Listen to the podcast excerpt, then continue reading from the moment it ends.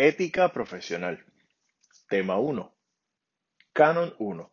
Servicios legales a personas indigentes. Es el único canon que trata sobre la representación legal a indigentes, pendientes al nombre del personaje. Si mencionan que el abogado es de oficio, sabes que ya es de este canon. Párrafo 2. La ausencia de compensación económica en tales casos no releva al abogado de su obligación de prestar servicios legales competentes, competentes, diligentes y entusiastas. Repítelo, competentes, diligentes y entusiastas. La ausencia de compensación económica en tales casos, en los casos de oficios, no releva al abogado de su obligación de prestar servicios legales competentes, diligentes y entusiastas. La ausencia de compensación económica en tales casos no releva al abogado de su obligación de prestar servicios legales competentes, diligentes y entusiastas. Canon 2. Una representación legal adecuada supone que el abogado posee los conocimientos y las destrezas jurídicas necesarias. Se logra con el estudio riguroso, estudio riguroso, estudio riguroso y continuo estudio riguroso y continuo, estudio riguroso y continuo de las normas aplicables a las controversias planteadas en cada uno de los casos. Ojo, integrar el canon 18 con el deber de competencia. El canon 3, integrarlo con el 2 y el 18. Canon 5, conducta como defensor o fiscal, medios rectos y honorables. Después que el abogado se ha hecho cargo de la defensa de un acusado, tiene el deber de representarle por todos los medios rectos y honorables. Tiene el deber de representarle por todos los medios rectos y honorables. No mentir. Y esto se integra con el canon 35 del deber de integridad y honradez. Es altamente reprochable que un abogado defensor o fiscal produzca prueba falsa con pleno conocimiento de su falsedad pregunta de marzo del 2009, se preguntaron los méritos de las alegaciones de abogada en cuanto a que los cánones de ética les requerían divulgar, primero, los abogados están facultados a asumir la defensa de una persona acusada de un crimen independientemente de la opinión personal que estos tengan en cuanto a la culpabilidad del acusado. Dos, Los abogados tienen la obligación de no divulgar los secretos o las confidencias de sus clientes.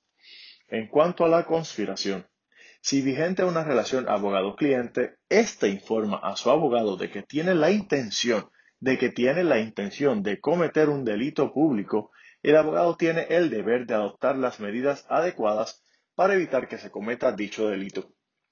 Si bien es una aseveración durante una relación abogado-cliente, dada su naturaleza, abogada venía obligada a evitar el delito.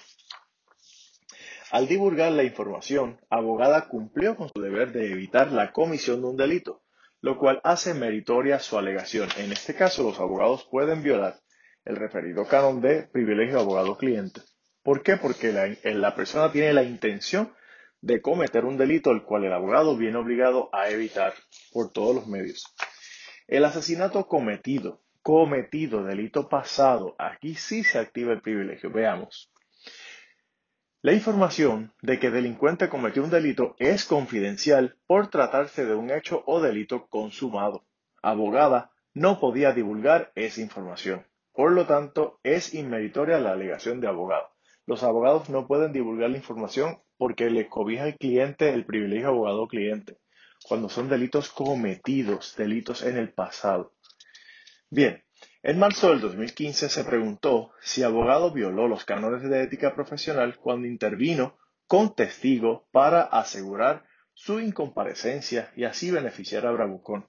El abogado intervino con el testigo afuera y le dijo que ya no era necesaria su intervención en el caso, así que el testigo se retiró. Los cánones de ética declaran intolerable que un abogado intervenga indebidamente con sus testigos o los de la parte contraria. Facilitar la desaparición de evidencia testifical en un caso está vedado por los cánones de ética. Un abogado está impedido de realizar en defensa de su cliente actos que violen las leyes del país o de cometer algún engaño con el propósito de salir triunfante en las causas de su cliente. Abogado intervino indebidamente con testigo con el propósito de beneficiar a su cliente.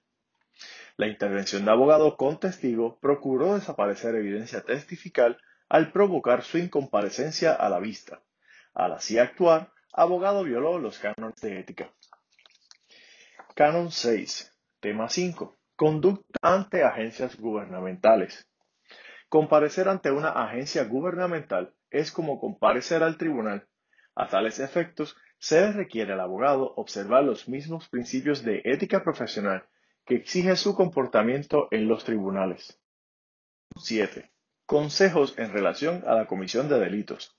Si es informado por el cliente, bien importante esto, si es informado por el cliente de intención de cometer delito público, el abogado tiene el deber de adoptar aquellas medidas adecuadas para evitar la comisión del delito.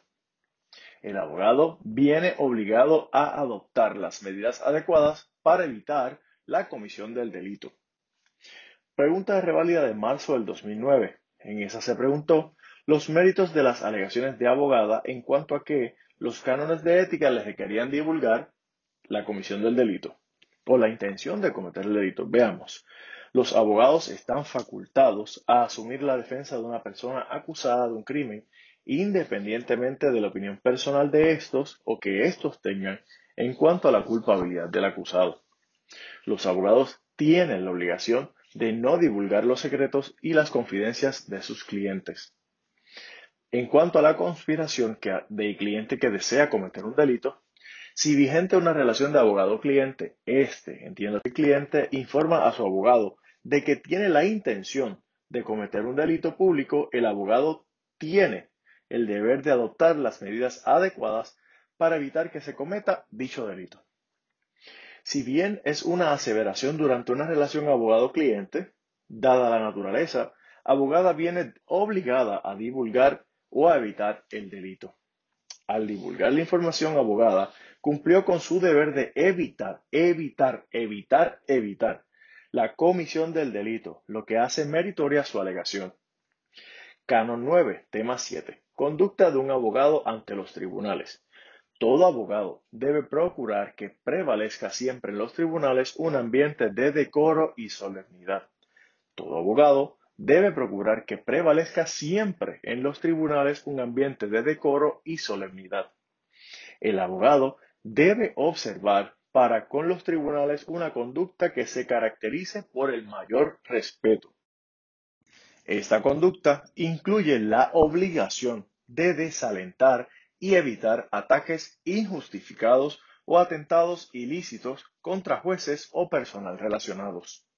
Repito, esta conducta incluye la obligación de desalentar y evitar ataques injustificados eh, o atentados ilícitos en contra de jueces o personal relacionados. En marzo del 2005 se preguntó si los alegados actos disruptivos no ameritaban la descalificación, lo cual es un mecanismo exclusivo para las violaciones éticas. Bien importante, la descalificación es cuando un juez ve que algo está ocurriendo en el caso y descalifica a ese abogado para evitar que exista o que surja un conflicto ético. No significa que lo está sacando de la práctica legal, sino que en ese caso el juez puede descalificar al abogado. Veamos qué ocurrió aquí. El Tribunal de Primera Instancia, en su ejercicio de poder inherente para evitar y tomar las medidas dirigidas a supervisar y controlar la conducta de los abogados que postulan ante sí, puede descalificar abogados. La descalificación de abogado es un mecanismo disponible para el Tribunal de Primera Instancia evitar actos disruptivos, así como para prevenir la infracción de los cánones de ética. La descalificación de abogado se basó precisamente en un acto disruptivo, por ello es inmeritoria su, su defensa. En marzo del 2011 se preguntó, pregunta A, si defensor infringió los cánones de ética profesional por su conducta en la vista preliminar. El abogado debe observar para con los tribunales una conducta que se caracterice por el mayor respeto, defender apasionada y diligentemente la causa de acción de su cliente no es incompatible con la exigencia de dirigirse respetuosa y decorosamente al tribunal. El compromiso del defensor con la causa de su cliente su intención de mantener la pureza del proceso de manera que vecino tuviera un juicio justo e imparcial. No justifica que se dirigiera airadamente al tribunal ni de modo desafiante. La conducta de defensor en la vista preliminar atentó contra el buen orden de los tribunales y el respeto que se les debe, en violación a los cánones de ética profesional. Tema 8, el cual es el canon 12. Puntualidad y tramitación de las causas. 1. Diligencia. El abogado debe desplegar el mayor deber de diligencia en todas sus ejecutorias y deberes para con sus clientes ante los tribunales, siendo conciso y exacto en el trámite y presentación de las causas. Debe procurar solicitar solamente aquellas suspensiones de vistas por razones poderosas e indispensables. Repetimos todo nuevamente. El abogado debe desplegar el mayor deber de diligencia en todas sus ejecutorias y deberes para con el cliente ante los tribunales, siendo conciso y exacto con el trámite y presentación de las causas. Debe procurar solicitar solamente aquellas suspensiones de vistas por razones poderosas o indispensables. En marzo del 2007 se preguntó si la presentación del escrito de reconsideración, sabiendo que existía una estipulación, sin mencionarla ni informar al cliente, fue correcta. Importante, los abogados el deber de proveer al tribunal la información necesaria para resolver las controversias. A los abogados les está vedado hacer planteamientos inmeritorios que recarguen el tiempo y el esfuerzo de los tribunales. Un abogado debe mantener al cliente informado de los asuntos importantes en el caso, tal como una solicitud de reconsideración. Fue incorrecto presentar el escrito de reconsideración sin mencionar la estipulación. Bien importante, el abogado fue incorrecto al presentar el escrito de reconsideración sin mencionar la estipulación. En este caso, fue incorrecto presentar el, escrito de reconsideración sin informar al cliente. Tema 9. Canon 13. Publicidad sobre casos criminales pendientes. Esto ocurre con frecuencia en Puerto Rico específicamente con los casos que son bastante notorios para la prensa. En circunstancias extraordinarias, el abogado debe limitar sus manifestaciones a las constancias en autos, sin hacer referencia a la prueba o testigos a futuro ni el contenido de sus testimonios. Los deben, en lo posible, evitar ser fotografiados eh, para posibles propósitos publicitarios. Posar, posar, importante la palabra posar, para fotos relacionadas a casos criminales en los que participe o haya participado. Repetimos, los abogados deben evitar en lo posible ser fotografiados para fines publicitarios, posar para fotos relacionadas a casos criminales en los casos que haya participado o esté participando. Pregunta de realidad de marzo del 2011. Manifestaciones a la prensa. En esta se preguntó si la respuesta de fiscal a reportero infringió los cánones de ética profesional. El abogado y el fiscal deben abstenerse de publicar o de cualquier manera facilitar la publicación de detalles u opiniones que señalen la probabilidad de casos criminales futuros. Tales publicaciones pueden obstaculizar la celebración de un juicio imparcial y perjudicar la debida administración de la justicia. Cuando circunstancias realmente extraordinarias requieren hacer manifestaciones, la expresión debe limitarse a las constancias de los autos, sin hacer referencia a la prueba de que son o de que se dispone. El Ministerio Público, como representante del Estado, debe evitar la publicación prematura de evidencia e información relacionada con un caso criminal para que no se menoscaben las garantías constitucionales que protegen al acusado. Fiscal manifestó a la prensa detalles y opiniones sobre un caso criminal próximo a presentarse. Si bien se trataba de un asunto que conmocionó al país y que era de interés público, las manifestaciones no podían hacer alusión a la prueba de la que disponían ni asuntos que no constaban en autos. La respuesta que fiscal brindara a reportero infringió los cánones de ética profesional. En marzo del 2018, se preguntó también sobre las manifestaciones a la prensa. En esa ocasión se cuestionó los méritos de la alegación de víctima de que abogado de la parte contraria daba publicidad a su caso y que ello era contrario a los cánones de ética profesional. El abogado debe abstenerse de publicar o de cualquier manera facilitar la publicación en periódicos o a través de otros medios informativos detalles u opiniones sobre casos criminales pendientes. Tales publicaciones pueden obstaculizar la celebración de un juicio imparcial y perjudicar la debida administración de la justicia.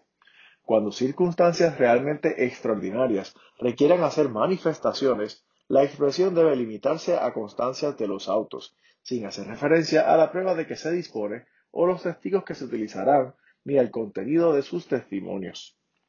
El abogado defensor debe evitar en lo posible ser retratado para fines publicitarios.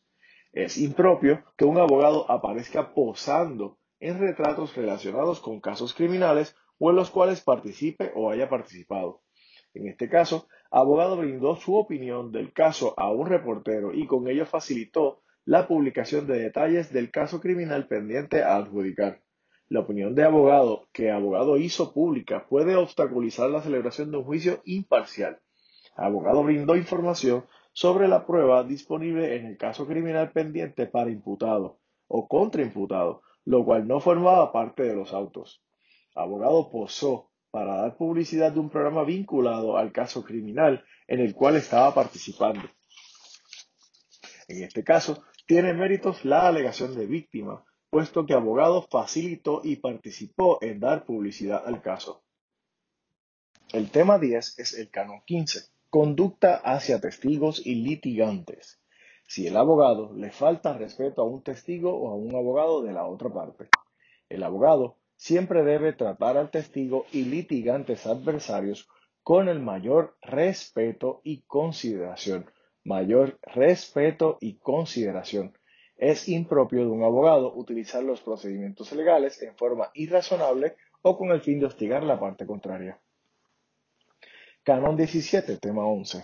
Litigios injustificados. Los cánones de ética requieren que los abogados que se nieguen a representar a un cliente en un caso civil cuando estén convencidos de que por medio del pleito se pretende molestar o perjudicar a la parte contraria, haciéndose víctima de opresión o daño. Repito, los cánones de ética requieren a los abogados que se nieguen a representar a un cliente en un caso civil cuando estén convencidos de que por medio de ese pleito se pretende molestar o perjudicar a la parte contraria, haciéndose víctima de opresión o daño. La firma de un abogado en una alegación equivalente es equivalente a representar que se ha leído la alegación y que, de acuerdo con su mejor conocimiento, información y creencia, está bien fundada. Es altamente impropio entablar pleitos viciosos e instigar falsas defensas. Repito, es altamente impropio entablar pleitos viciosos e instigar falsas defensas. Al momento de presentar la demanda, los abogados deben poder sustentar sus alegaciones. El abogado debe evitar testificar en beneficio o en apoyo de su cliente. En la pregunta de reválida de septiembre del 2010, se preguntó si abogado actuó conforme a los cánones de ética al presentar la demanda consciente de que no se justificaba. Comenzamos.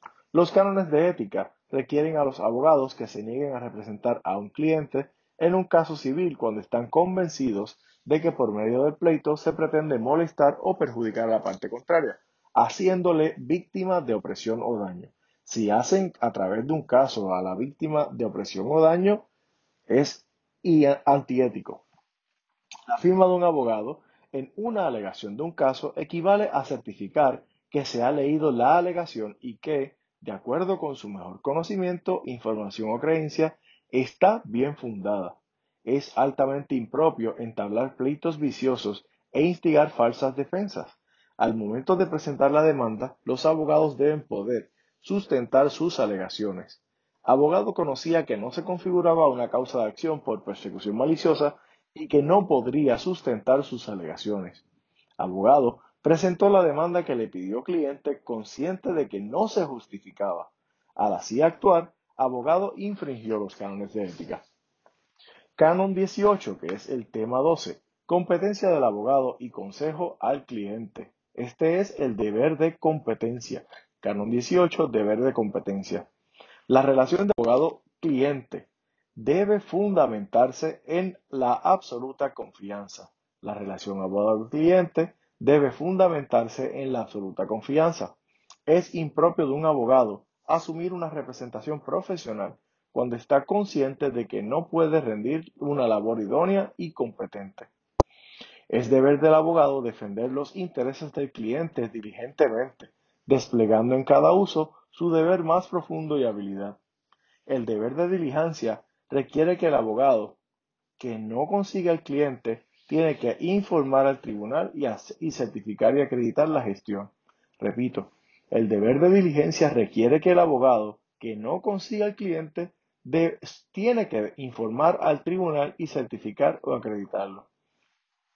La pregunta de revalida de marzo del 2015 se preguntó si abogado violó los cánones de ética profesional cuando intervino con testigo para asegurar su incompetencia y así beneficiar a Bravucón. Los cánones de ética declaran intolerable que un abogado intervenga indebidamente con sus testigos o con los de la parte contraria. Facilitar la desaparición de evidencia testifical en un caso está vedado por los cánones de ética. Un abogado está impedido de realizar en defensa de su cliente actos que violen las leyes del país o de cometer algún engaño con el propósito de salir triunfante en las causas de su cliente. El abogado intervino indebidamente con testigo con el propósito de beneficiar a su cliente. La intervención de abogado con testigo procuró desaparecer evidencia testifical al provocar su incomparecencia a la vista. Al así actuar, abogado violó los cánones de ética del 2014 se preguntó si la conducta de licenciada violó los deberes de diligencia y competencia que imponen los cánones de ética profesional. El abogado tiene el deber de ser puntual a su asistencia y conciso y exacto en el trámite de la presentación de las causas. Actúa impropiamente el abogado que, 1. asume una representación profesional cuando está consciente de que no puede rendir una labor idónea. Y dos, no puede prepararse adecuadamente sin que ello apareje gastos o demoras irrazonables a su cliente o a la administración de la justicia. Se viola el deber de competencia y de diligencia cuando el abogado reiteradamente incumple con los términos y órdenes emitidas y no actúa oportunamente a favor de un cliente o respecto a las órdenes del tribunal. La ausencia injustificada y voluntaria de un abogado a las vistas señaladas por el tribunal constituye una violación al deber de diligencia. Licenciada actuó con indiferencia a los requerimientos del tribunal al no contestar reiterada e injustificadamente el interrogatorio y no pagar la sanción impuesta. Con su conducta, licenciada violó los deberes de competencia y de diligencia. En septiembre del 2017 se preguntó si el abogado faltó al deber ético de diligencia profesional, el deber de competencia, todo miembro de la profesión legal tiene el deber de defender los intereses del cliente diligentemente y con trato profesional, caracterizado por la mayor capacidad, la más devota lealtad y la más completa honradez. Debe desempeñarse de una forma adecuada, responsable, capaz y efectiva. El término diligencia implica que el abogado realice las gestiones que le fueron encomendadas en momento oportuno, forma adecuada y sin dilaciones que puedan afectar la pronta solución de la controversia.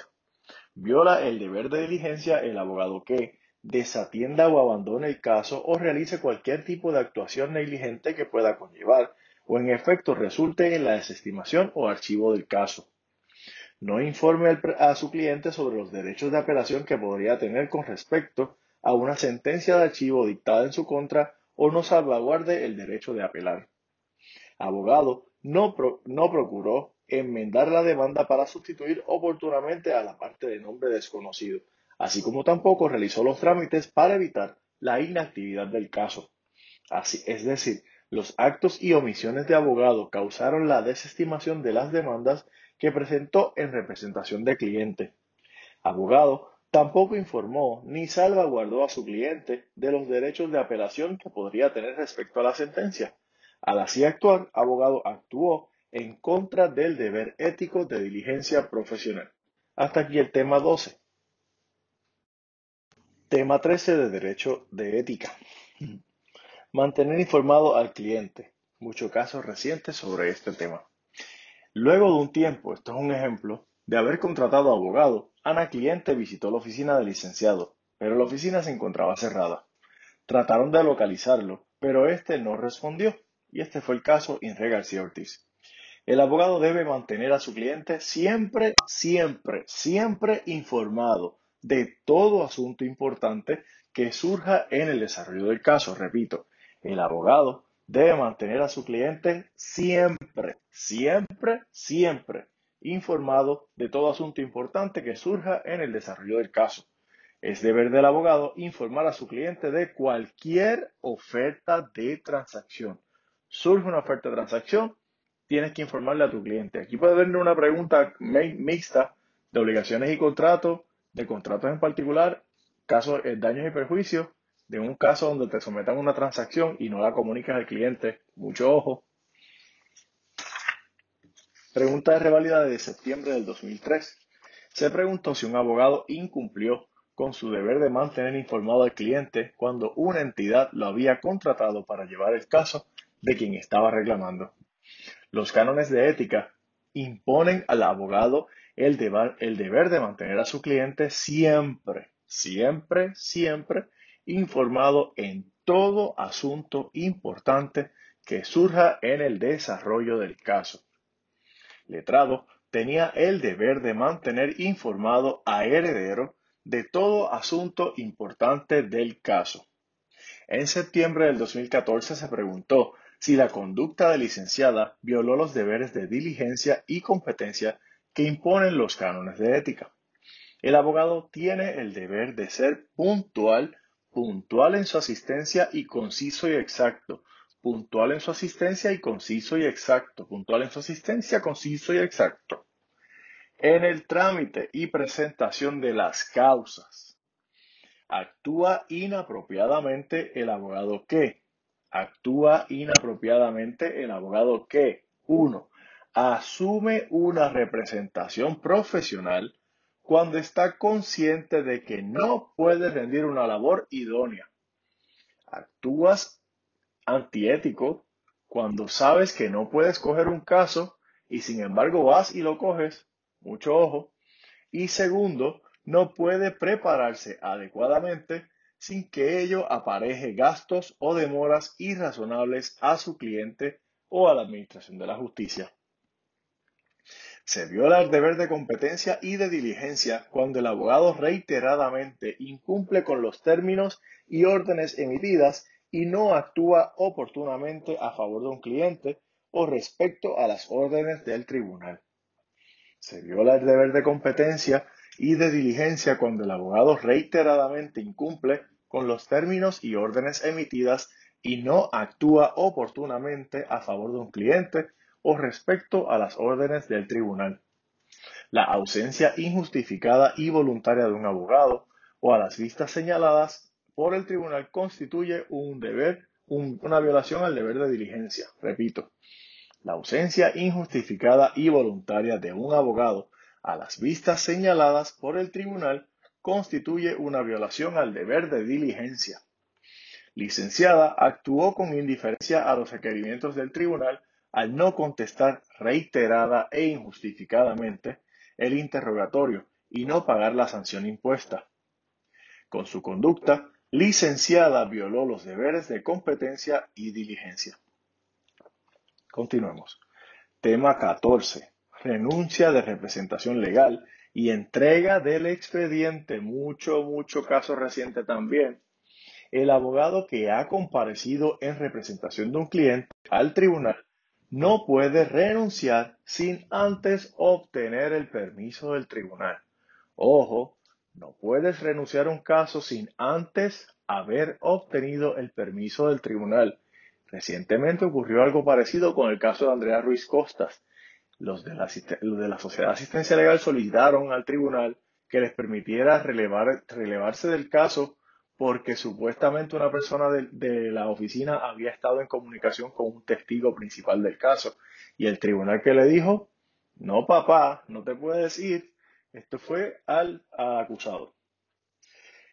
Así que dicho eso, tenemos que repetir esto. El abogado que ha comparecido en representación de un cliente al tribunal no puede renunciar sin antes haber estado debidamente autorizado por dicho tribunal. Antes de renunciar, el abogado debe tomar las medidas razonables que eviten perjuicio de su cliente. Algunas de estas son notificar al cliente de la renuncia, aconsejar de tener un nuevo abogado, concederle tiempo para conseguir un nuevo abogado, aconsejarle de términos que estén corriendo, cumplimiento de cualquier otra orden o disposición que el tribunal haya ordenado, la última dirección conocida del cliente, entre otros. Aquí tenemos una pregunta de reválida de septiembre del 2006, el expediente del caso y la obligación de devolverlo. Se preguntó si la licenciada había actuado correctamente al retener, ojo, cuidado, el expediente hasta que le hicieran el pago de los honorarios pendientes. Una cosa es una cosa y otra cosa es otra cosa, o de coco o de piña. Aunque no te hayan pagado, tienes que devolver el expediente. Esto siempre tienes que tenerlo en la mente. El expediente de un caso es propiedad del cliente y no del abogado licenciada no puede condicionar la entrega del expediente al previo pago de los honorarios. En este caso, la licenciada actuó incorrectamente. En marzo del 2021, y esto es una nota especial, antes de renunciar, el abogado tiene la obligación de notificar al cliente de la renuncia y tomar las medidas razonables para evitar perjuicios a los derechos del cliente, tales como orientarle sobre la necesidad de obtener un nuevo abogado, advertirle sobre los términos corriendo. Eso fue en la nota especial. En este año se preguntó si tenía méritos una queja ética presentada por padre de que el letrado no cumplió con los requisitos que exigen los cánones de ética profesional para renunciar al caso. Previo a renunciar a la representación, todo abogado estará obligado a realizar aquellas gestiones necesarias para evitar el menoscabo de los derechos de sus clientes, tales como tomar las medidas razonables para evitar perjuicio a su cliente, orientarle debidamente sobre la necesidad de una nueva representación legal cuando sea indispensable, concederle tiempo para procurar una nueva representación legal y advertirle sobre las fechas límites y términos que impacten su causa de acción.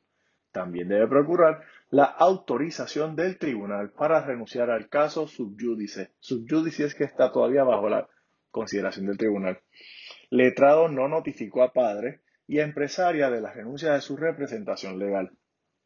Letrado tampoco los orientó sobre la necesidad de una nueva representación legal, ni les concedió tiempo para procurar una nueva representación legal, así como tampoco les advirtió de las fechas límites y términos que impactaban su caso. Tampoco solicitó al tribunal que autorizara la renuncia del caso. En consecuencia, Letrado no cumplió con los requisitos que establecen los cánones de ética para renunciar a la representación legal de sus clientes, por lo que tiene méritos la queja presentada por padre. Canon 21 es el tema 15. Conflictos de intereses. Representación simultánea adversa. Representación simultánea adversa. Veamos. Los cánones de ética imponen al abogado el deber de lealtad, lealtad, lealtad a sus clientes y le prohíbe asumir la representación de intereses encontrados.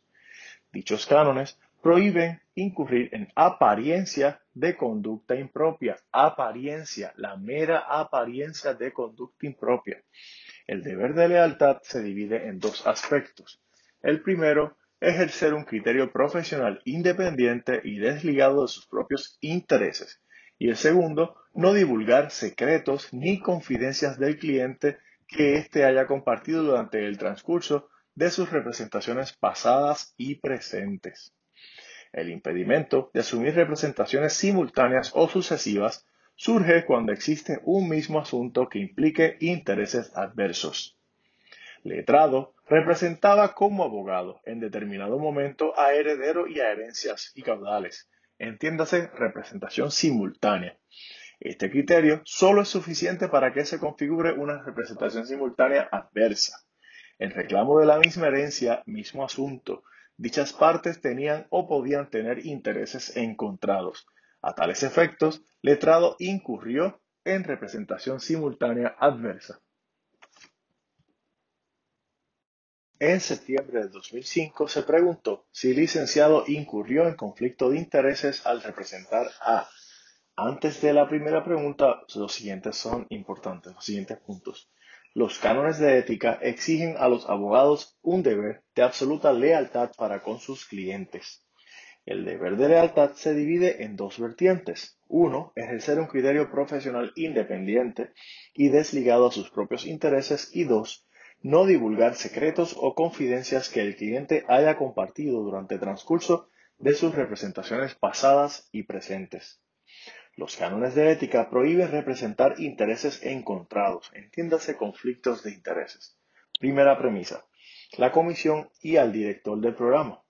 Cuando se plantea que existe una representación sucesiva de clientes con intereses adversos, basta demostrar que el cliente o el abogado mantuvo una relación abogado-cliente con una persona que al tiempo presente tiene una controversia con otra persona que él mismo representa, que la representación legal de su cliente anterior está sustancialmente relacionada con la relación profesional de su cliente actual. Y tres, que la representación legal actual resulta adversa a los intereses de su cliente original. Licenciado mantuvo una relación abogado-cliente con la comisión y el programa de comunidades, a quien también representó. La representación legal de la comisión está sustancialmente relacionada con el programa. La representación del programa resulta adversa a los intereses de la comisión, puesto que intervendrá y o afectaría la investigación que lleva a cabo. Licenciado, incurrió en conflicto de interés en su modalidad de representación sucesiva adversa. Programa y a líder. La representación simultánea adversa surge cuando se representa a dos clientes distintos cuyos intereses se llegan a oponer. Entre el programa de comunidades a mejorar y licenciado existe una relación abogado-cliente, mientras que ahora representa a líder en busca de mejorar su comunidad. Que licenciado represente al líder y al programa de comunidades a mejorar representa un conflicto de interés por representación simultánea adversa. En septiembre del 2006 se preguntó si un abogado que contrató con una corporación que era parte adversa en un pleito que el bufete de dicho abogado ya tenía contrato con la otra parte, había incurrido en conflicto de interés por representación simultánea adversa. El abogado tiene el deber de lealtad completa hacia sus clientes y una prohibición de asumir la representación de intereses encontrados. Dicho deber de lealtad completa incluye no divulgar los secretos ni confidencias que el cliente haya compartido durante el transcurso de sus representaciones. En la representación simultánea adversa, un abogado representa a un cliente contra de otro cliente actual cuyos intereses son adversos. En tales casos, el abogado le está prohibido en todo caso y de manera absoluta litigar contra un cliente actual. En la situación de hechos hay que determinar, uno, si la descalificación del abogado en particular, descalificación primaria, amerita que se descalifique el bufete en su totalidad, descalificación imputada. Letrado está trabajando para el bufete sin el, en el que licenciada representa a corporación mientras que él representa a suplidores, que es la parte adversa. Procede, por tanto, considerar la aplicación de la doctrina de descalificación imputada y concluir que existe un conflicto de intereses por representación simultánea adversa que hace meritoria la moción. En septiembre del 2011 se preguntó en la pregunta A los méritos de la solicitud de descalificación presentada por municipio respecto a abogada. Esto es una abogada que trabajaba para el municipio, emitió una opinión y con esa misma opinión le dieron un permiso a un cliente, le negaron un permiso a un cliente al cual luego de ella renunciar estaba representando en su bufete. El deber de lealtad completa hacia los clientes prohíbe al abogado asumir la representación de intereses encontrados. Dicho deber de lealtad exige no divulgar los secretos ni confidencias que el cliente haya compartido durante el transcurso de sus representaciones pasadas y presentes. Ante un planteamiento de conflicto de interés por representación sucesiva de clientes con intereses adversos, no tiene que demostrarse que el abogado violó el principio de confidencialidad. Basta demostrar que éste mantuvo una relación abogado-cliente con una persona que actualmente tiene una controversia con otra persona que él representa. Que dichas representaciones estén sustancialmente relacionadas, que dichas representaciones estén sustancialmente relacionadas y que la representación legal actual es adversa a los intereses de su cliente original. Abogada fue asesora legal del municipio, quien ahora tiene una controversia con tatuado, a quien ella representa. Ambas representaciones están sustancialmente relacionadas por tratarse del permiso para operar el negocio de tatuajes. Abogada emitió una opinión al municipio y basado en dicha opinión, este denegó el permiso a tatuado y ahora abogada, como representante de tatuado, solicita que se revoque esa determinación del municipio. La representación de tatuado es adversa a los intereses del municipio. Abogada tiene un conflicto de interés que le impide representar a tatuados, por lo que es meritoria la alegación del municipio. En la pregunta B se cuestionaron los méritos de la solicitud de descalificación presentada por municipio respecto a bufete. Ya abogada fue descalificada, ahora vamos a ver el bufete. Para determinar si procede la descalificación del bufete completo o a un grupo de abogados debido a la descalificación de uno o más de sus miembros, por razón de conflicto de intereses, hay que evaluar la norma de descalificación imputada o vicaria. Cuando un abogado cambia de bufete, la presunción de confidencias compartidas comprende dos modalidades. Uno, que el abogado tuvo acceso a información confidencial en el bufete de donde vino. Y dos, que el abogado va a compartir esa información con el nuevo bufete. La presunción solo aplica en aquellas afiliaciones o grupos de abogados caracterizados por el, el libre flujo, libre flujo y fácil acceso, libre flujo y fácil acceso a información o por incentivos considerables para que los abogados compartan información. En un bufete de solo tres socios es difícil contemplar medidas que reduzcan adecuadamente el riesgo de divulgación indebida y que ofrezcan una garantía sólida al cliente afectado. Cuando unos abogados están afiliados en un bufete y alguno de ellos está sujeto a descalificación primaria por conocer confidencias de un cliente anterior, siempre existe un riesgo considerable de que tales confidencias sean accidental o deliberadamente compartidas. Una presunción irrefutable de confidencias compartidas entre el abogado descalificado y los demás integrantes del bufete es precisamente una forma de ofrecer esa garantía.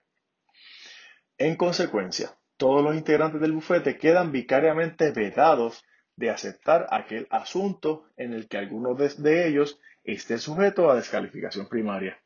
Los socios del bufete ABC compartieron entre sí la información del caso de tatuado. Además, bufete ABC es uno pequeño o un pequeño grupo de abogados donde existe el libre flujo de información de los casos. Por ello, al bufete ABC le aplica la presunción irrefutable de confidencias compartidas. Procede entonces que se descalifique al bufete ABC de la representación de tatuado por razón del conflicto de interés de abogada, lo que hace meritoria la alegación de municipio. En marzo del 2017 se preguntó si abogada podía incurrir en representación simultánea adversa al estar contratada por la corporación y a su vez defender tanto al director como a la dueña de un asunto donde claramente ellos tienen un conflicto de interés. No es propio de un profesional representar intereses encontrados. Un abogado representa intereses encontrados cuando, en beneficio de un cliente, es su deber abogar por aquello a que debe oponerse en cumplimiento de sus obligaciones para con otro cliente. Un abogado que representa una corporación o sociedad le debe total lealtad a la persona jurídica y no a sus socios, directores, empleados o accionistas.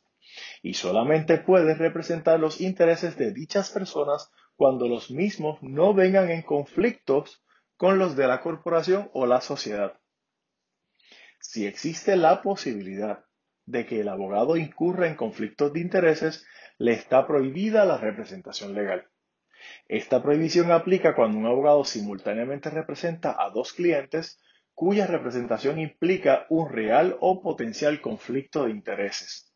Surge un conflicto de intereses por representación simultánea tan pronto surge la probabilidad de que la relación entre un accionista o director y el abogado prejudice la estrategia asumida por este último, al punto de forzarlo a asumir posiciones desfavorables para la corporación con tal de no perjudicar al accionista o director. Abogado representa simultáneamente a corporación y a un director y a un accionista, en este caso dueña y director. Esta representación es adversa, puesto que abogada se enfrenta a tener que asumir una posición que resultaría desfavorable para director o para otros representados. Tiene méritos la alegación de abogada de que incurre en una representación simultánea adversa, puesto que los intereses de director, que es empleado de la empresa, están encontrados con los de dueña, que es parte de la dirección de la empresa, y de la propia corporación, lo que impide representar a todos los demandados. En este caso, la abogada tiene que renunciar a todos y ellos por su cuenta buscar a sus respectivos abogados. Marzo del 2019. Se preguntó si abogada, quien era amiga de las partes, infringió el canon de ética profesional que prohíbe representar intereses encontrados al representar a Elba en la demanda de alimentos. Primero, ella fue la que los divorció por consentimiento mutuo. Sin embargo, 10 años después, 10 años después, vino Elba y le pidió a ella que la representara en una deuda de reclamación de alimentos contra el primero que ella había divorciado. Cuidado con eso. 10 años después, es conflicto ético.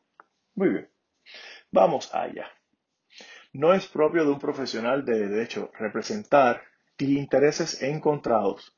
Dentro del significado de esta regla, un abogado representa intereses encontrados cuando, en beneficio de un cliente, es su deber de abogar por aquello a que debe oponerse en cumplimiento de sus obligaciones para con otro cliente. Esta disposición procura que el abogado mantenga el deber de lealtad para con su cliente un abogado puede representar lícitamente a unos cónyuges en una acción de divorcio por mutuo consentimiento siempre y cuando de las conversaciones privadas con estos, juntos o separados, no surjan diferencias irreconciliables de criterio. El principio de confidencialidad se ve conculcado de admitirse la representación antes dicha. Abogada representó a Elba y a Ernie en la demanda de divorcio por consentimiento mutuo hace 10 años atrás.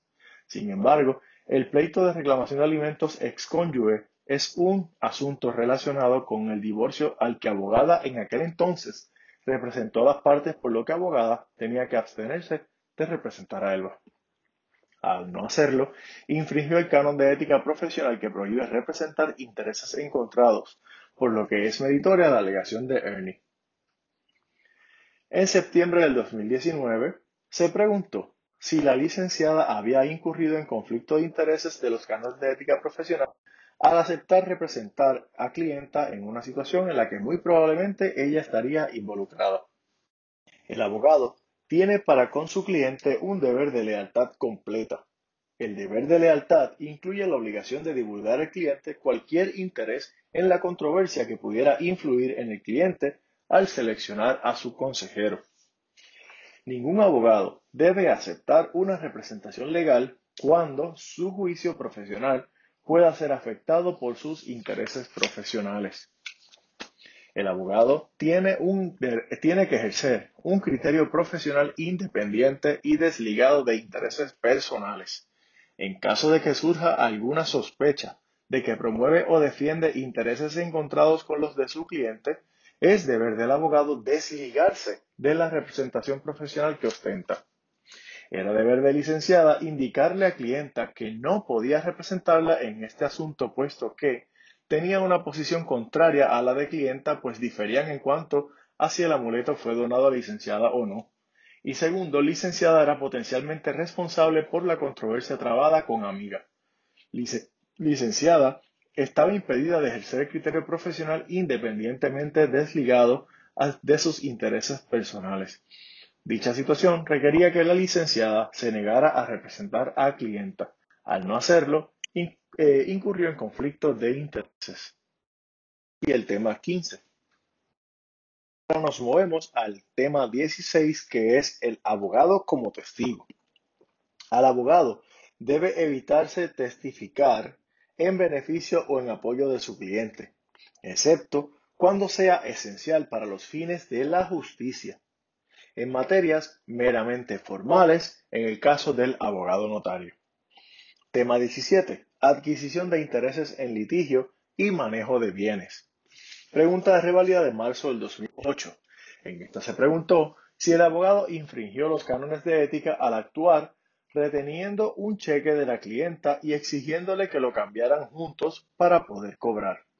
El abogado tiene la obligación de rendir cuentas al cliente sobre cualquier dinero o bienes de este último que sean, estén en su posesión. Esto, eso significa que el abogado tiene dinero o cheques del cliente. Cuidado con eso.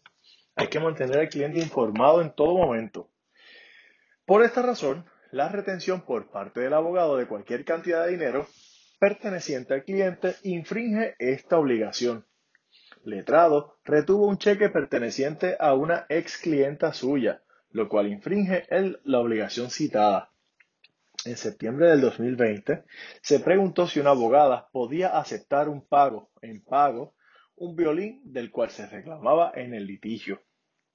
El abogado no debe adquirir intereses o participación alguna en el asunto en litigio que le haya sido encomendado.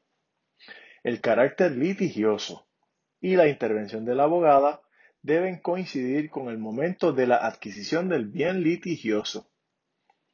El violín era un bien litigioso. Al momento en que abogada pactó que sus honorarios fueran pagados con el violín, existía el carácter litigioso de éste. Por lo tanto, abogada violó los cánones de ética profesional por haber adquirido un interés o participación en un bien litigioso. Tema 18. Honorarios de abogado. La profesión de abogado no es un mero negocio con fines de lucro. La profesión de abogado no es un mero negocio con fines de lucro. La profesión de abogado no es un mero negocio con fines de lucro. Es recomendable, aunque no es obligatorio, que el contrato de servicios profesionales a prestar por el abogado sea por escrito. El contrato de servicios profesionales o legales es un contrato sui generis. Las consideraciones éticas del abogado tienen el efecto de limitar la autonomía de la voluntad de los contratantes en este tipo de contrato. Importante, las consideraciones éticas del abogado tienen el efecto de limitar la autonomía de la voluntad de los contratantes en este tipo de contratos. El pacto de honorarios contingentes, pacto de cuotalitis, el abogado que acepta ser remunerado a base de honorarios contingentes es compensado solo si gana el caso. Si acontece alguna de las contingencias pactadas y en proporción a la cuantía adjudicada por el tribunal, independientemente del tiempo y esfuerzo que haya dedicado, si el abogado pierde el caso en los méritos, no tendrá derecho a cobrar nada. El principio de quantum merit es integral con obligaciones y contratos. Este principio es tanto como se merece, tanto como se merece. El principio de quantum merit reconoce que el abogado tiene el derecho de reclamar el valor razonable de los servicios que ha prestado. Importante. El principio del quantum merit reconoce que el abogado tiene el derecho de reclamar el valor razonable de los servicios que ha prestado. El principio de quantum merit provee un remedio en restitución basado en elementos de justicia. Procura evitar el enriquecimiento injusto. Es un remedio de restitución basado en elementos de justicia que procura evitar el enriquecimiento injusto de quien recibe un, quien recibe un servicio, permitiéndole al que lo presta la posibilidad de reclamar su valor razonable cuando no se hubiera pactado un precio cierto. Un abogado puede reclamar compensación por los servicios que ha prestado a base de un quantum merit cuando no exista un pacto expreso de honorarios, cuando el contrato haya sido invalidado por alguna irregularidad o en la forma de ejecutarse.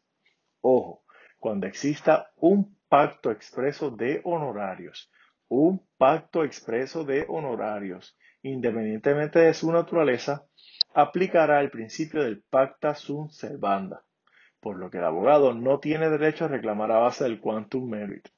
Importante, porque ya está pactado. Cuando aplica el quantum merit es cuando no está pactado y necesitas cobrar por lo menos lo que has hecho, tanto como se merece. Lo acordado en los contratos tiene fuerza de ley entre las partes, el pacta sunt servanda. Lo acordado en los contratos tiene fuerza de ley entre las partes.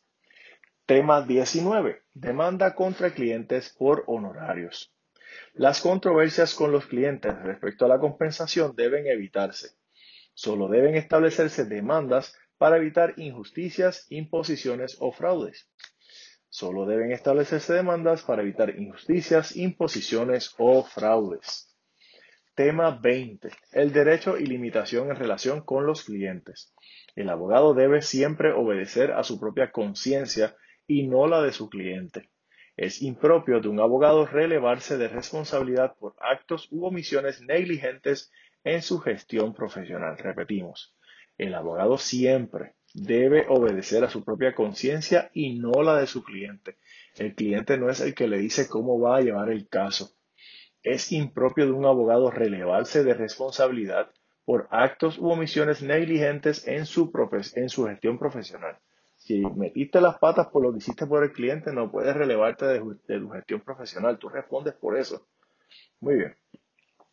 Tema 21. Comunicaciones con la parte contraria. En septiembre del 2004 se preguntó si el abogado actuó correctamente al enviar una carta a la junta de directores, directamente a la junta y oficiales de la contraparte con la resolución del caso.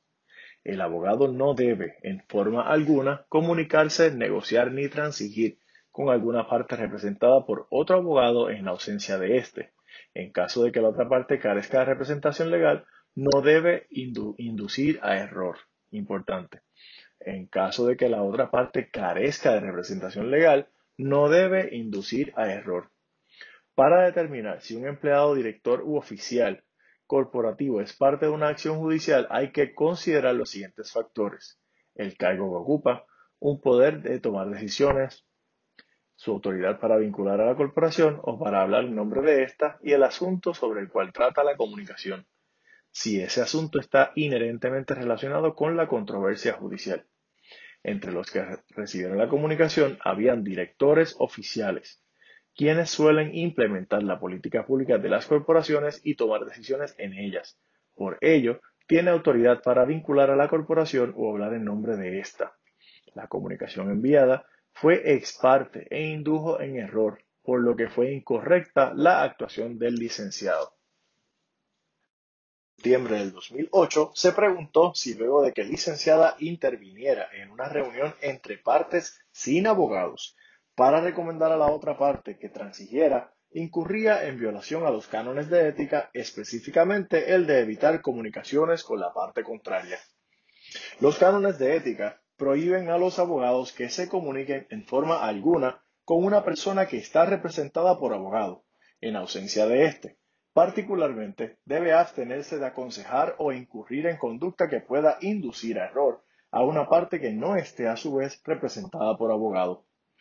Se trata de una prohibición que no depende del nivel de educación o de la voluntad de las partes, ni de la intención del abogado que intenta el contacto con dicha parte. Importante esto, ni de la intención que el abogado del abogado que intenta el contacto con dicha parte. Cuidado, puede ser la mejor intención, pero como quiera, podrías estar violando el canon de ética. Al licenciada aconsejar a contratada, independientemente de su intención al hacerlo, infringió el deber de no comunicarse con la parte adversa. Deber de no comunicarse con la parte adversa. Deber de no comunicarse con la parte adversa. Por tanto, procede la queja presentada contra por contratada contra licenciada. Ahora nos movemos al tema 22, que es el canon 33, colaboración en el ejercicio ilegal de la abogacía.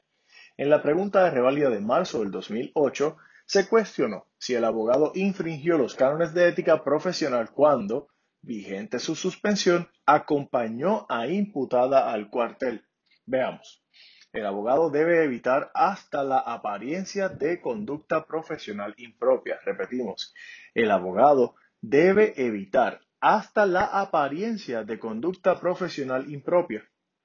Es impropio que durante una suspensión un abogado realice actos que constituyan el ejercicio de la profesión, así como la apariencia de ejercerla el abogado está obligado a evitar la práctica ilegal de la abogacía por personas no autorizadas a ello, ya sea en su propia oficina o fuera de esta. La conducta de abogado creó la impresión de que estaba ejerciendo ilegalmente la profesión, puesto que aparentaba estar representando a imputada en un momento en que estaba suspendido de ejercer la profesión. Letrado infringió los cánones de ética cuando acompañó a imputada al cuartel, puesto que incurrió en apariencia de conducta profesional impropia. En marzo del 2013 también se cuestionó, y fue la última vez que lo preguntaron, así que es bien importante estar atento a esto, si procede una queja ética por abogado haber ejercido como abogado al representar a sospechosa en el cuartel de la policía. La persona abogada tiene la obligación de evitar, por tanto, en su propia oficina como fuera de esta, la práctica ilegal de la abogacía o la notaría por personas no autorizadas a ello. Constituye una práctica ilegal de la abogacía ejercer la profesión cuando no está autorizado a ello, repetimos. Constituye una práctica ilegal de la abogacía cuando no está autorizado a ello abogado, había sido suspendido del ejercicio de la abogacía, por lo que ya no podía ejercer la profesión en Puerto Rico. Sin embargo, abogado representó a sospechosa durante la etapa investigativa en un caso criminal. Mientras estaba impedido de ejercer la profesión, abogado actuó como representante legal de sospechosa, por lo que procede la queja ética. Nos movemos ahora al tema 23, sinceridad y honradez. Aquí nuevamente hay muchos casos recientes con este canon. En la pregunta de reválida de marzo del 2010, se preguntó si proceden las alegaciones de abogado en cuanto a que no faltó a su deber de sinceridad y honradez porque su intención no fue inducir en error al tribunal. Los abogados deben tener una conducta sincera y honrada ante los tribunales para con sus representados y en las relaciones con sus compañeros. Repetimos, los abogados deben tener una conducta sincera y honrada ante los tribunales, para con sus representados y en las relaciones con sus compañeros. No es sincero ni honrado utilizar medios inconsistentes con la verdad o inducir a error al juzgador utilizando artificios o una falsa relación de hechos o del derecho. No es sincero del abogado ni honrado utilizar medios inconsistentes con la verdad o inducir a error al juzgador utilizando artificios o una falsa relación de los hechos o del derecho.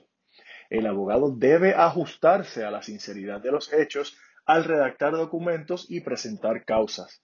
El abogado debe ajustarse a la sinceridad de los hechos al redactar documentos y al presentar causas. La falta del deber de sinceridad y honradez sinceridad y honradez. Sinceridad y honradez no tiene que ser intencional ni con el deliberado propósito de engañar. El abogado omitió informar al tribunal de la existencia de otro heredero que, le en el trámite de la declaratoria de herederos que realizó. Abogado suscribió hechos falsos, lo cual está prohibido.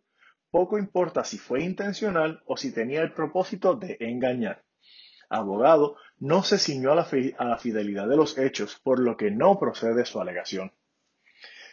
Tema 24, canon 38. Esto es bien importante. Este canon tiene 800 casos. Las primeras dos oraciones debes saberlas de memoria. Las voy a repetir incansablemente. Vamos a comenzar. El abogado deberá esforzarse al máximo de su capacidad en la exaltación del honor y la dignidad de su profesión aunque al así hacerlo conlleve sacrificios personales y debe evitar hasta la apariencia de conducta profesional impropia. Repito, el abogado deberá esforzarse al máximo de su capacidad en la exaltación del honor y la dignidad de la profesión, aunque el así hacerlo conlleve sacrificios personales y debe evitar hasta la apariencia de conducta profesional impropia. El abogado deberá esforzarse al máximo de su capacidad en la exaltación del honor y dignidad de su profesión, aunque así hacerlo conlleve sacrificios personales y debe evitar hasta la apariencia de conducta profesional impropia. El abogado deberá esforzarse al máximo de su capacidad en la exaltación del honor y la dignidad de su profesión, aunque al así hacerlo conlleve sacrificios personales y debe evitar hasta la apariencia de conducta profesional impropia. Segunda, en su conducta como funcionario del tribunal, deberá interesarse en hacer su propia y cabal aportación hacia la consecución de una mejor administración de la justicia. En su conducta como funcionario del tribunal, deberá interesarse en hacer su propia y cabal aportación hacia la consecución de una mejor administración de la justicia. Conducta como funcionario del tribunal deberá interesarse en hacer su propia y cabal aportación hacia la consecución de una mejor administración de la justicia. En su conducta como funcionario del tribunal, deberá interesarse en hacer su propia y cabal aportación hacia la consecución de una mejor administración de la justicia. Este es el canon que aplica en los casos de los jueces que renuncian a su cargo de juez durante un procedimiento administrativo en su contra. Ojo, en los casos recientes el tribunal ha aclarado que no se infringe automáticamente el canon 38 por el simple hecho de infringir otros cánones. Cáscara. Dice el Tribunal Supremo también que para saber si el abogado infringió este canon habrá que evaluar si la conducta desplegada por el licenciado va contra la dignidad y el honor de la profesión. Así que el test aquí es saber si la conducta desplegada por el licenciado va contra la dignidad y el honor de la profesión. Dignidad y honor, dignidad y honor, dignidad y honor de la profesión. Pregunta de reválida de marzo del 2005. Aquí se preguntó si la queja que instó el vecino que alegadamente trataba de conducta privada desvinculada del ejercicio de la profesión, que no le hacía indigno pertenecer a esta, por lo que el Tribunal Supremo no tendría jurisdicción disciplinaria. El Tribunal Supremo puede ejercer su, su jurisdicción disciplinaria en cuanto a conducta privada del abogado. El tribunal no le incumbe cualquier tipo de actividad privada de un abogado, sino solo aquella que le hace indigno de pertenecer al foro. Recuerda, dignidad y honor, dignidad y honor. Así que entonces solamente el Tribunal Supremo intervendrá en aquella conducta que le hace indigno de pertenecer a la profesión. El criterio a considerar es si la conducta realmente afecta las condiciones morales del abogado, dignidad y honor. La conducta del licenciado no exalta el honor ni la dignidad de la profesión. Sin embargo, no le hace indigno de pertenecer al foro, dignidad y honor. Es meritoria la defensa planteada por licenciado, dignidad y honor. No le hacía indigno de pertenecer al foro. Cuidado, dignidad y honor. Hay que ver si le hace indigno de pertenecer al foro. Bien, en septiembre del 2015 se preguntó si un abogado incurre en conducta antiética al comparecer en una escritura de compra-venta como otorgante, siendo él el defensor judicial del menor de edad y sin autorización del tribunal, sobre todo sin autorización del tribunal, dignidad y honor. Todo abogado debe conducirse de forma digna y honorable, tanto en su vida privada como en el desempeño de su profesión. El Tribunal Supremo puede disciplinar a un abogado cuando la conducta de éste no le hace digno de pertenecer al foro, aun cuando los actos que hayan surgido por causas no relacionadas al ejercicio de la profesión y dichas actuaciones afecten las condiciones morales del querellado. Licenciado, compareció como representante de menor, otorgante, y otorgó una escritura pública sobre un bien del menor sin la autorización del tribunal licenciado, otorgó la referida escritura sin haber obtenido la autorización judicial requerida, dignidad y honor. Independientemente de que los actos de licenciado hayan surgido por causas no relacionadas con el ejercicio de la profesión, éste tenía la obligación ética de asegurarse que la transacción en la cual compareció no estuviera viciada. La conducta del licenciado al otorgar la escritura le confirió una apariencia de legalidad y confiabilidad a una transacción patentemente viciada en contra de su deber ético. La actuación antiética del licenciado atentó contra el honor y la dignidad de la profesión jurídica. Dignidad y honor sobre todo. Todo, todo, todo. Muy bien. En marzo del 2010 se preguntó si proceden las alegaciones de abogado en cuanto a que no le faltó a su deber de sinceridad y honradez porque su intención no fue inducir en error al tribunal. Los abogados deben tener una conducta sincera y honrada ante los tribunales para, que sus, para con sus representados y en las relaciones con sus compañeros. No es sincero ni honrado utilizar medios inconsistentes con la verdad o inducir error al juzgador utilizando artificios en la falsa relación de hechos o el derecho. El abogado debe ajustarse a la sinceridad de los hechos al redactar documentos y presentar causas, dignidad y honor. La falta del deber de sinceridad y honradez no tiene que ser intencional ni con el deliberado propósito de engañar. El abogado omitió informar al tribunal de la existencia de otro heredero en el trámite de la declaratoria que realizó. Abogado suscribió hechos falsos, lo cual está prohibido. Poco importa si fue intencional o si tenía el propósito de engañar, dignidad y honor. Abogado no se ciñó a la fidelidad de los hechos por lo que procede la alegación, por lo que no procede la alegación. En septiembre del 2018 se preguntó si el licenciado actuó contrario al honor y la dignidad de la profesión al aceptar la representación legal de consumidora para tramitar un recurso de revisión judicial. El Código de Ética Profesional requiere que los integrantes de la profesión legal que, uno, se esfuercen al máximo en su capacidad para exaltar el honor y la dignidad de la profesión, aunque al hacerlo conlleve sacrificios personales. Todo abogado que abandone el servicio público debe rechazar cualquier empleo o representación legal en aquellos casos particulares en relación a los cuales haya emitido juicio profesional como funcionario. Si trabajaste en una agencia de gobierno y una, un bufete que, que trabaja casos de esa agencia quiere contratarte, cuidado, porque si tú interviniste en algún caso que tenga ese bufete, no puedes hacerlo. Así que debes renunciar a esa oportunidad de empleo. Así las cosas, licenciado fue empleado del departamento y luego aceptó representar a consumidora en el mismo caso en el cual había intervenido como funcionario del departamento. Con dicha actuación, licenciado violó el deber, el deber de preservar el honor y la dignidad de la profesión. Nos movemos ahora al tema 25. Es importante en relación antes de ser admitido al ejercicio de la, profesión legal. Antes de ser admitido al ejercicio de la abogacía en Puerto Rico, se ocultó información mientras era estudiante de Derecho en la Florida y estaba de vacaciones. Este licenciado fue arrestado y denunciado en dicho estado por conducir un vehículo de motor en estado de embriaguez. Se le celebró juicio. Al omitir dicha información, el aspirante incumplió con los requerimientos de la Junta Examinadora de Puerto Rico al momento de solicitar la admisión al examen de reválida. Respecto a la información ofrecida en la solicitud de Puerto Rico, Hernández contestó no en las preguntas 27 y 31 de la declaración informativa, omitiendo cualquier referencia a su arresto y juicio en Florida.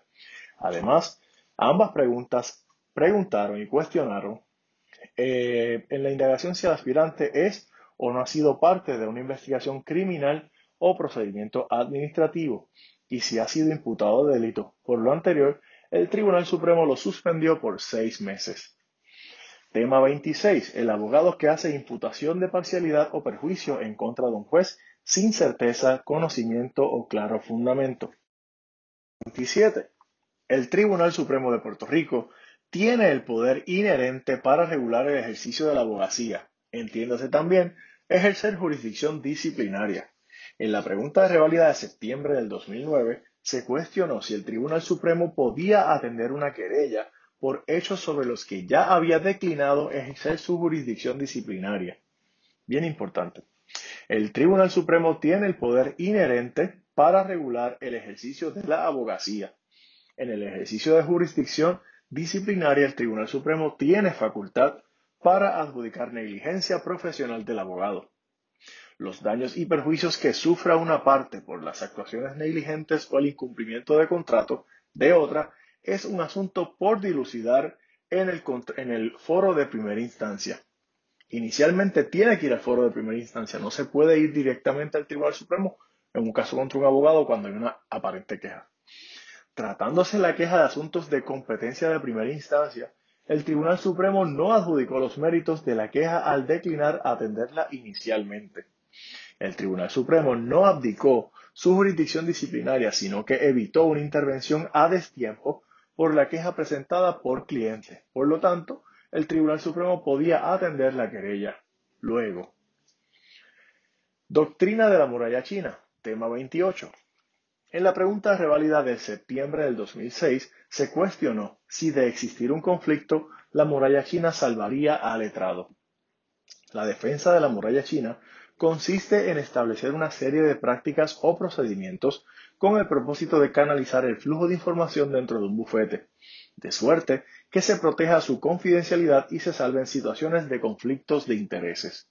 Se trata de un bufete de cinco abogados, a cada uno de los cuales se le imputa acceso a la información confidencial.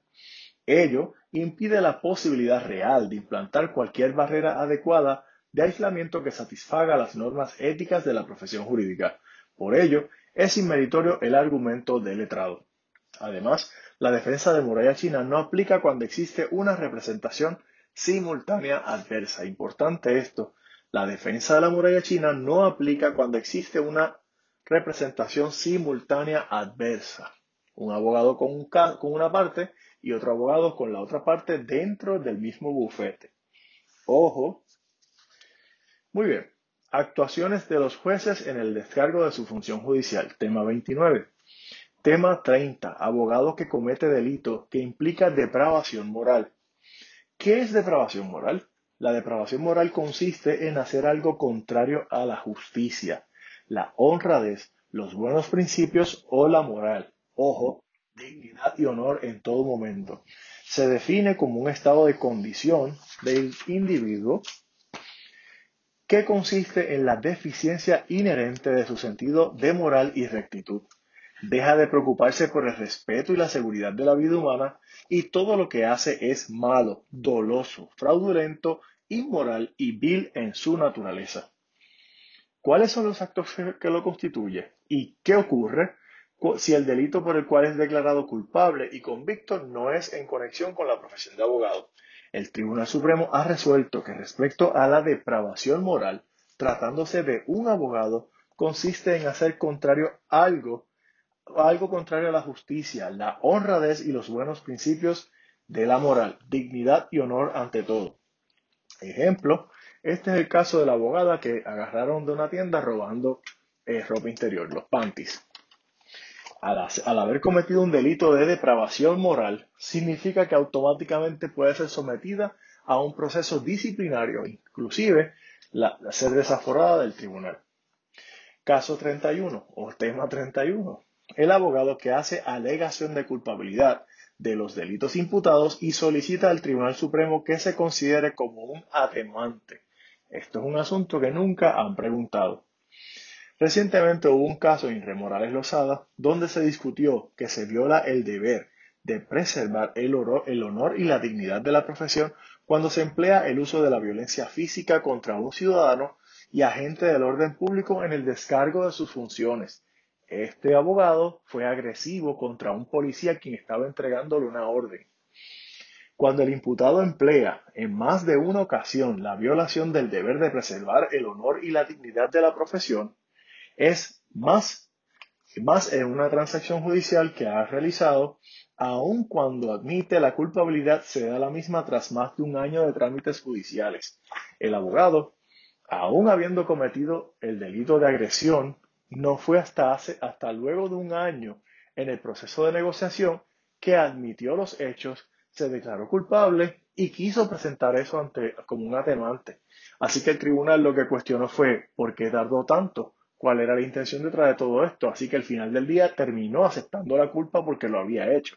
Así entonces, el tribunal lo que dijo fue que no le permitiría eso a ningún abogado y mucho menos contra un oficial del orden público. Por lo tanto, quedó desaforado. Hasta aquí el tema de ética profesional.